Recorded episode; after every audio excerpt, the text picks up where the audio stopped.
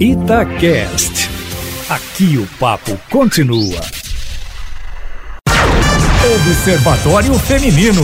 Olá, muito bom dia. Eu sou Mônica Miranda e já estamos aqui com as jornalistas Fernanda Rodrigues e Alessandra Mendes, iniciando o Observatório Feminino. Bom dia, Lê. Bom dia, gente. Bom domingo para todo mundo acordando nesse clima de romance pós-dia dos namorados. Então, Ou não, né? Eu vou até chamar a Fernanda de Nanda, porque. Bom dia, Nanda. Bom dia, bom dia para todo mundo que está na escuta, para todo mundo que teve uma noite incrível ontem, para quem não teve também, para todo mundo. Se a noite incrível foi ontem, é porque hoje é o dia 13 de junho de 2021. E vocês curtiram aí Dia dos Namorados? Trabalhei, né, querida? Um negócio assim, né? Movimentado, de serviço. Mas eu, eu acho que o recado é esse para todo mundo que tem namorado e para quem não tem também, né? É bom valorizar todo dia. Lógico que tem a data aí, enfim, faz diferença mais para algumas pessoas, outros para menos. Mas é, é, todo dia, né, gente? É o dia de dizer eu te amo, de valorizar com ações muito mais do que com palavras. E para quem não tem, é bom dizer para essas pessoas também que é legal é, ah, estar para, sozinho e se amar. Não foi bom pra mim, não, Alessandra. Para. Ah, a gente precisa se amar sozinho também. Ah, gente. mas você já ama no dia a dia. Entendi. Dia 12 é dia especial. E você, Fernanda? Eu tô na mesma linha da Alessandra aí do plantão. Estava de plantão, a gente costuma falar que trabalhar aqui é um casamento, né? Então É. a gente passou o dia dos namorados juntos. Itatiaia. né? Namora E aqui. trai Tatiaia com o namorado e o marido. tipo isso. tipo isso. E o nosso convidado de hoje é o médico especialista em reprodução assistida e sócio-diretor da Clínica Vilara, o doutor Marco Melo. Bom dia, doutor. Obrigada por participar conosco do Observatório Feminino. E, claro, teve um dia dos namorados muito bom. Bom dia. Estou vendo a animação de todo mundo tão cedo de- no domingo de manhã. Mas é, eu também, eu também, minha, minha namorada, né? A gente já é namorado há. Bom, deixa eu fazer as contas aqui. Há 22 anos, minha namorada estava de plantão essa noite, então minha noite É foi sério? tranquila. Ela é sua esposa, sua companheira, porque se não for ainda, nós vamos fazer uma É. baixa assinada não, da mulherada não, aqui, uai. Não, não fala isso não. Você acha que eu ia conseguir 22 22 anos, namorando? Não dá, não Que dá. Mas maravilha. eu gostei, porque é tipo o namoro eterno, né? Consegue. Isso aqui é legal, gente. Deve Tem ser que um ser, homem né? muito especial para conseguir prender uma mulher 22 anos. Cara, que maravilha. Olha, você sabe que para tentar entender mulher, eu primeiro fiz, fiz ginecologia, né? Ah, Aí eu vi que não conseguia entender. Aí eu falei, não, vou, vou mas me você queria especializar. entender em- a mulher pela ginecologia também, senhor? Deu Eu ruim, falei, né? não, Deu a mulher, é, não, a mulher é muito hormonal, né? Então aí eu fui lá e fiz ginecologia endócrina. Aí eu vi que não tem jeito de entender vocês, não. Eu falei, ah, é melhor eu casar, porque aí na prática, quem sabe eu aprendo. Aí eu tô tentando aprender até hoje. Eu não- isso é mito, viu, doutor? Mas não é? parece que tá é mito esse negócio gente, que a mulher, 22 anos o homem já não tá entende a mulher. Isso é mito. É porque vocês, vocês não prestam atenção na mulher. Se prestar Que atenção, que é vai entender. Ele tá Isso- prestando, gente. Ele tá há 22 anos. Se não tivesse prestado atenção, não tava dando certo. né? Não, eu, eu vou ficar calado porque eu tô em minoria aqui, então eu, eu E a- vou olha, e aproveite, tudo. doutor, este espaço e já faça aí o seu domingo com moral com a namorada. Aproveite pro beijo. Ah, verdade, verdade. Então- Um beijo pra ela, né? Ela, deve estar acordando agora, mas é um beijo pra ela. Na hora que ela acordar, eu dou um beijo. Isso, muito bem. Então, nós vamos tratar de um assunto que interessa a todos. Um projeto de lei que tramita no Senado e que autoriza os brasileiros a sacarem o Fundo de Garantia por Tempo de Serviço, o FGTS, para custear um tratamento de reprodução assistida. O projeto é do senador Lazier Martins, do Podemos, do Rio Grande do Sul, e se baseia em uma decisão inédita que aconteceu no interior do estado de Goiás, que uma pessoa eh, pôde sacar o benefício para custear o tratamento. E o doutor Marcos, que é especialista nisso, e a gente sempre fala, a gente vê muitos casais que queriam, que às vezes têm problemas, eles queriam ter filhos, mas o tratamento é caríssimo. Então, normalmente, eh, não consegue por causa de custear esse tratamento. Esse projeto, doutor, isso aí pode minimizar? Como é que o senhor vê? Ah, eu acho que vai ajudar muito, Mônica, porque é, nós sabemos que no Brasil, né, cada vez mais tratamentos de fertilização in vitro são feitos, né? Você ter uma ideia, nós ainda não temos a, a estatística de, de 2020, mas a- em 2019 nós fizemos mais de 80 mil ciclos de fertilização in vitro no país. E nós sabemos que o potencial é muito maior. E, e um grande limitador é a dificuldade financeira. Não que o tratamento esteja caríssimo, ele já foi caríssimo.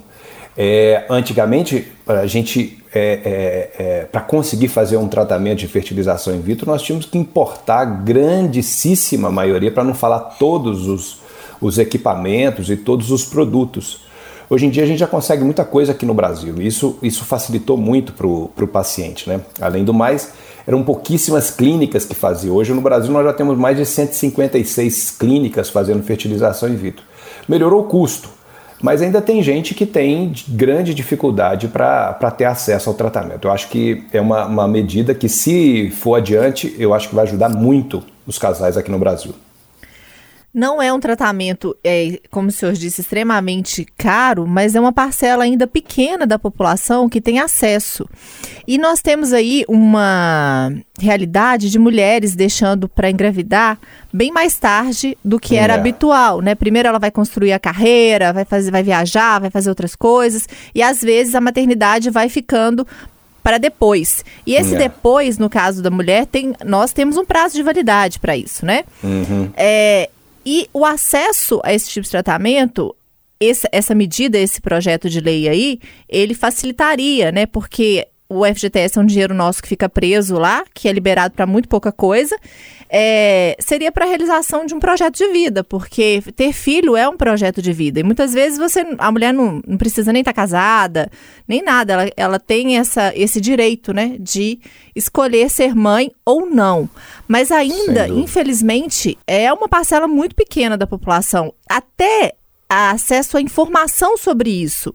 Muitas vezes a mulher passa muito tempo, é, às vezes se culpando porque ela é, é, não pode engravidar e tudo mais. Às vezes o problema é do companheiro, é do marido, não é com ela. No caso da fertilização, serve quando é com o marido ou não? É só quando é o problema com a mulher? Esse tipo de pergunta parece simples, mas também eu acredito que as pessoas tenham dúvida. É para quem a fertilização? É para todo mundo? Existem casos que não, não tem jeito, não, não, a fertilização também não vai ajudar a resolver?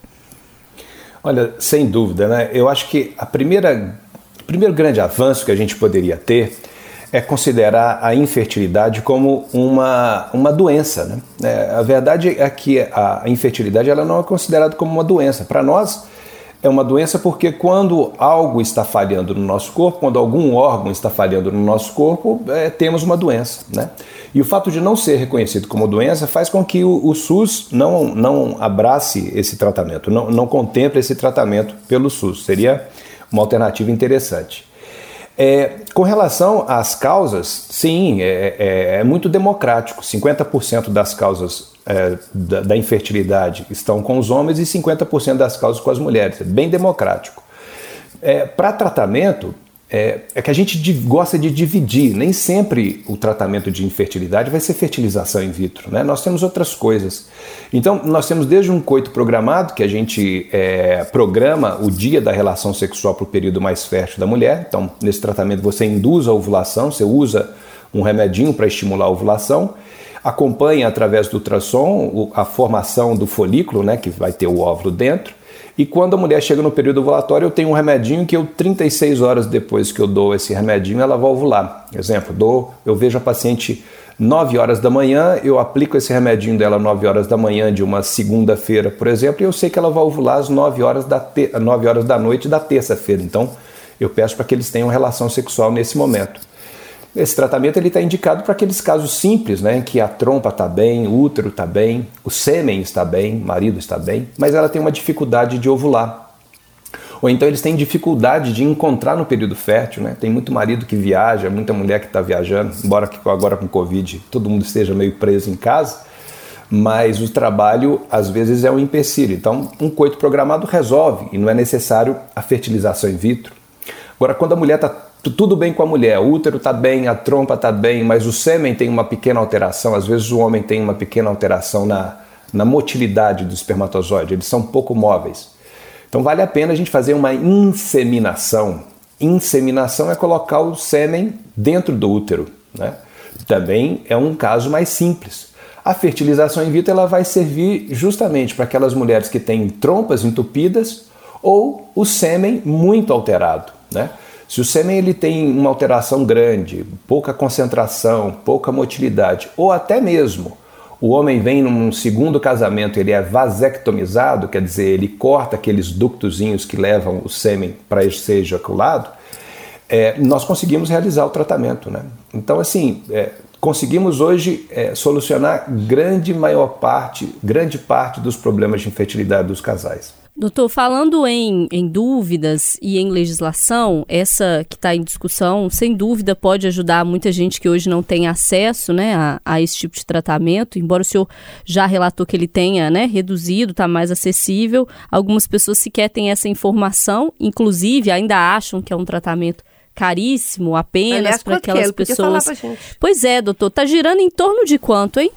Mais ou menos. É, mais ou menos é, em torno de 7, 8 mil reais você consegue fazer uma fertilização in vitro. É, realmente já foi muito mais caro, então... Muito mais. Para aquelas pessoas que acham que, de repente, seria um sonho impossível, né, uma, uma condição impossível de ser feito, tá aí é, já essa possibilidade, até para as pessoas trabalharem com esse valor. E eu acho que essa possibilidade de usar o FGTS pode abrir essa porta para quem necessita, é o dinheiro da pessoa, uma escolha dela utilizar ou não. Agora, o que eu queria saber um pouco mais, doutor, é sobre o que, que as legislações já existentes ou se faltam nesse sentido, dizem sobre a questão da fertilização. Por exemplo, é, o tempo que, que os óvulos ficam ali. Existe hoje uma legislação que já versa sobre isso? Para que, que pode ser utilizado ou não, descarte ou não, quanto tempo a pessoa quer.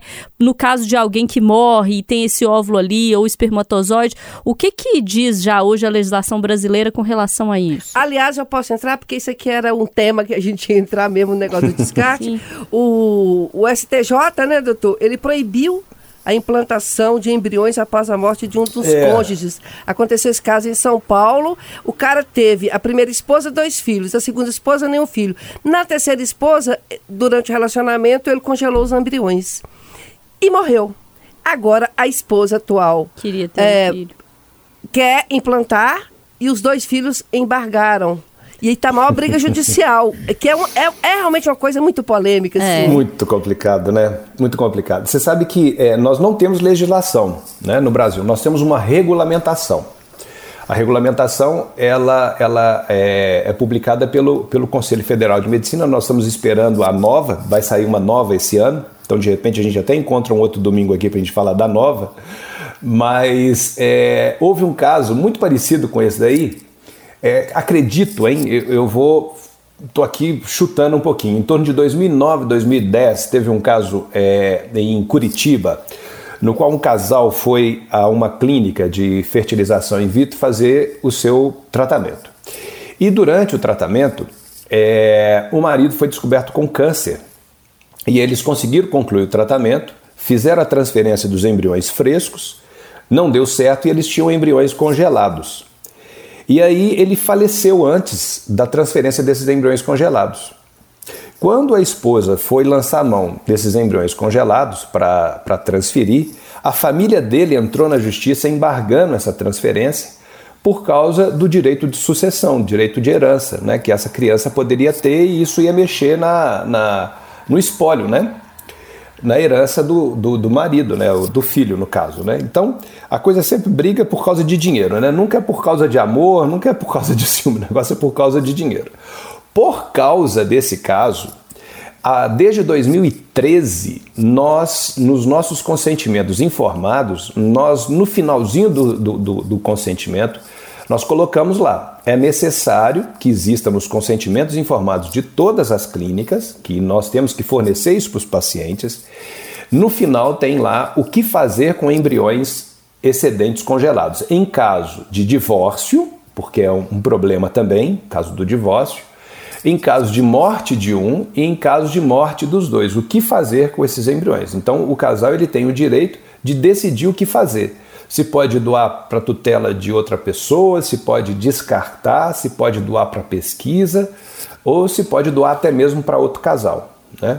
Então, nesse caso aí de São Paulo, eu não sei é, bem ao certo, né, mas muito provavelmente deve ter sido um caso de antes de 2013, porque desde 2013 nós já colocamos no consentimento informado é, o que fazer em caso de morte. Essa de um notícia dos foi de cônjuges. ontem, doutor. Sim. Essa notícia foi de ontem. Mas, é Mas- um caso anterior, né? Ah, tá. É, Porque de o STJ proibiu. dois- E ele falou o seguinte: que se tivesse É. uma, uma manifestação em conteste do cara, mas às vezes Uhum. a pessoa, né?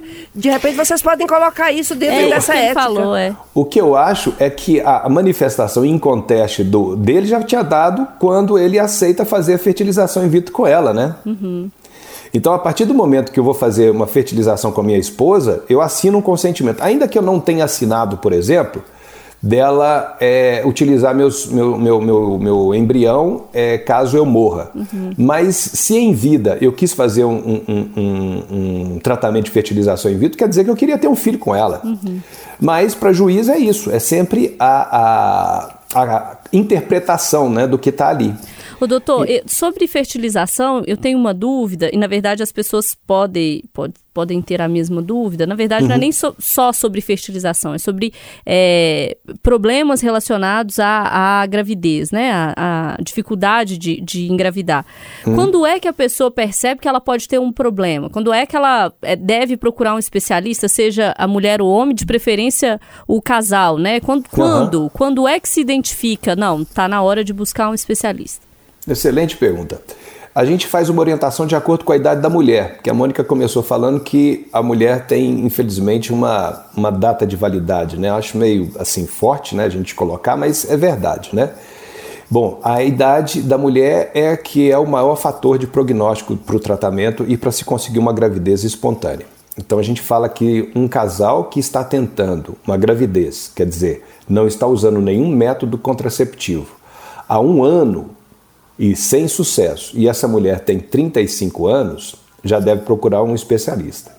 Quando a mulher tem mais que 35 anos, quer dizer, 36 anos ou mais, não se deve esperar um ano, se deve tentar seis meses. Se não se conseguir uma gravidez espontânea, deve procurar o especialista, porque o tempo já é importante para nós. Né? Nós não podemos, com uma mulher de 40 anos, pedir para ela ficar tentando engravidar em casa durante o ano para depois procurar o especialista, porque aí ela pode chegar e a quantidade de óvulos, que a gente chama de reserva ovariana, pode estar muito baixo e isso compromete os resultados do tratamento. Engraçado, né? A gente já evoluiu tanto, evolução biológica, todo tipo de coisa, e a gente ainda tem essa data e esse período que marca, né? Que a gente vai ficando é, infértil. E. e- Cê- Ah, pode falar. Você sabe que tem uma curiosidade com relação a isso muito boa? É, eu, eu morei um tempo fora, né? E eu morei na Europa. E Europa a população está ficando muito velha, né? Sim. E, e enquanto eu estava lá, é, surgiu um trabalho falando que provavelmente a, a infertilidade estava aumentando lá na Europa porque essa geração é, agora estava vindo de pais velhos, querendo jogar a culpa para nós, para os homens. o homem nunca tem a culpa, né? Aí eles tentam, você sempre tenta colocar a culpa na gente. A gente é vítima normalmente, né? Ai, Super. coitados. Mas aí tentaram falar isso, sabe por quê? Porque na Segunda Grande Guerra Mundial, é, os homens jovens foram para o fronte, né, para a batalha, e morreram, né? É, muitos homens morreram, mais de 20 milhões de pessoas morreram na Segunda Grande Guerra Mundial, e a grande maioria homens jovens. E as mulheres viúvas ficaram para trás, e as namoradas para trás, e elas acabaram se é, engravidando de homens mais velhos, que não foram para o fronte. Então acreditaram que isso teria um impacto na fertilidade. Depois a gente viu que não, mas a gente ganhou um conhecimento interessante sobre é, a atuação de, de Deus. né? Eu falo que, é, que Deus não faz nada errado, né? Deus faz tudo certo e a gente que bagunça um pouco a história. Por que, que a mulher tem essa validade e o homem não tem? Né? É para perpetuação da espécie. Imagina que o homem ficando fértil muito tempo vai favorecer a proliferação da espécie. E a mulher? A mulher não. Porque quem engravida é a mulher. E a mulher, quando engravida, ela, o corpo dela sofre um estresse muito grande, um estresse físico mesmo. Imagina que até o terceiro mês de gestação, o volume de sangue da mulher aumenta em 50%. Então vamos supor, eu tenho 5 litros de sangue no meu corpo. Em três meses isso vai para 7 litros e meio. Aí o coração tem que dar conta de bater esse, esse sangue em excesso. Os vasos sanguíneos eles têm que distenderem, porque senão essa mulher explode, né? Tem mais líquido e o coração está batendo, ela vai explodir, vai ficar hipertensa. Então esse, esse vaso sanguíneo tem que ser mais complacente, a gente fala, mais elástico. E quando que o vaso está mais elástico? Quando está jovem ou quando a gente está mais velho? Quando a gente está mais jovem. E o coração vai aguentar trabalhar mais quando a gente está mais jovem ou quando a gente está mais velho? Quando está mais jovem. O rim tem que filmar, filtrar mais, mais urina. Quando que ele vai funcionar melhor? Jovem ou velho? E assim vai, o fígado vai metabolizar muito hormônio. Ô, doutor, tô pensando aqui, você falando essas coisas aí, aquelas mulheres, por exemplo, a minha mãe teve 10 filhos. Aham. Tem mulheres que têm 20, O estresse 25. corporal disso Como é que terrível, essas né? Isso é mulheres... estresse corporal. Que a mulher hoje- é fantástico. A mulher A é, gente é, é, é uma máquina uma máquina incrível. maravilhosa. É incrível, incrível. Tem, se a gente for tirar isso e cair no lado cômico, né, tem uma, uma, uma crônica do Luiz Fernando é, Veríssimo que eu acho maravilhosa.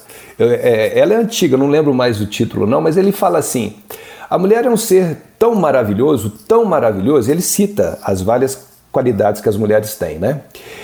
É, provavelmente ele devia estar no dia 11 de junho, mais ou menos, né? Ele queria alguma coisa no dia 12, né?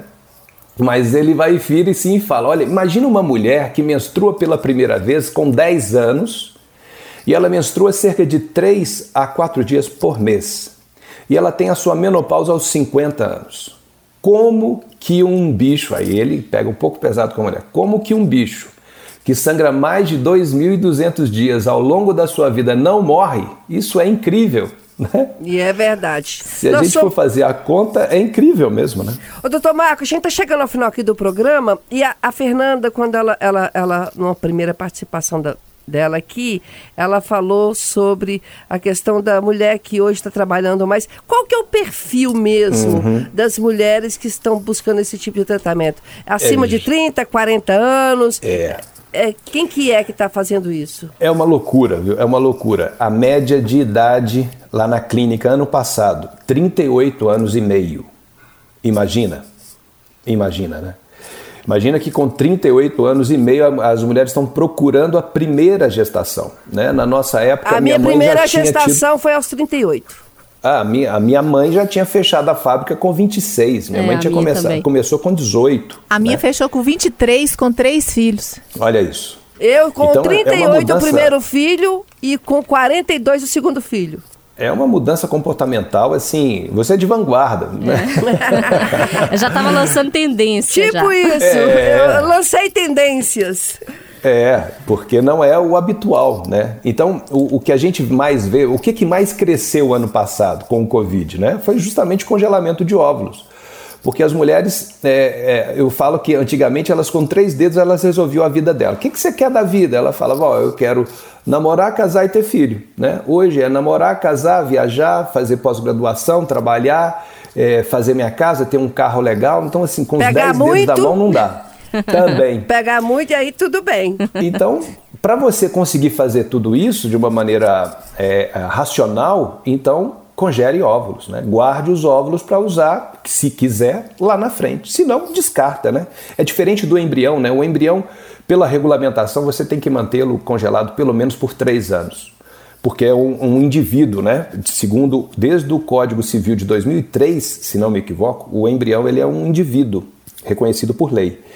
Então, é, você não pode descartar assim. Eu quero descartar, descarto. Você tem que ficar pelo menos três anos com ele congelado para você raciocinar e decidir bem. Já o óvulo, não, ele é um gameta.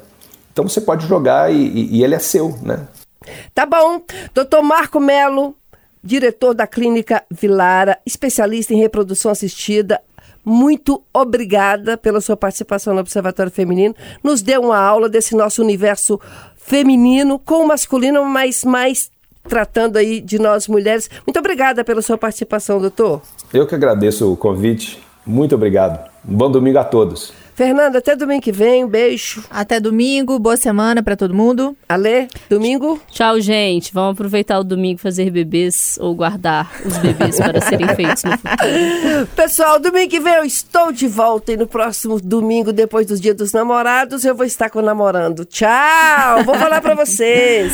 Doutor, obrigada, Obrigada, viu? doutor. Gente, obrigado vocês, viu? Já pode vir roubar o Sucesso. espaço da gente com a voz de locutor.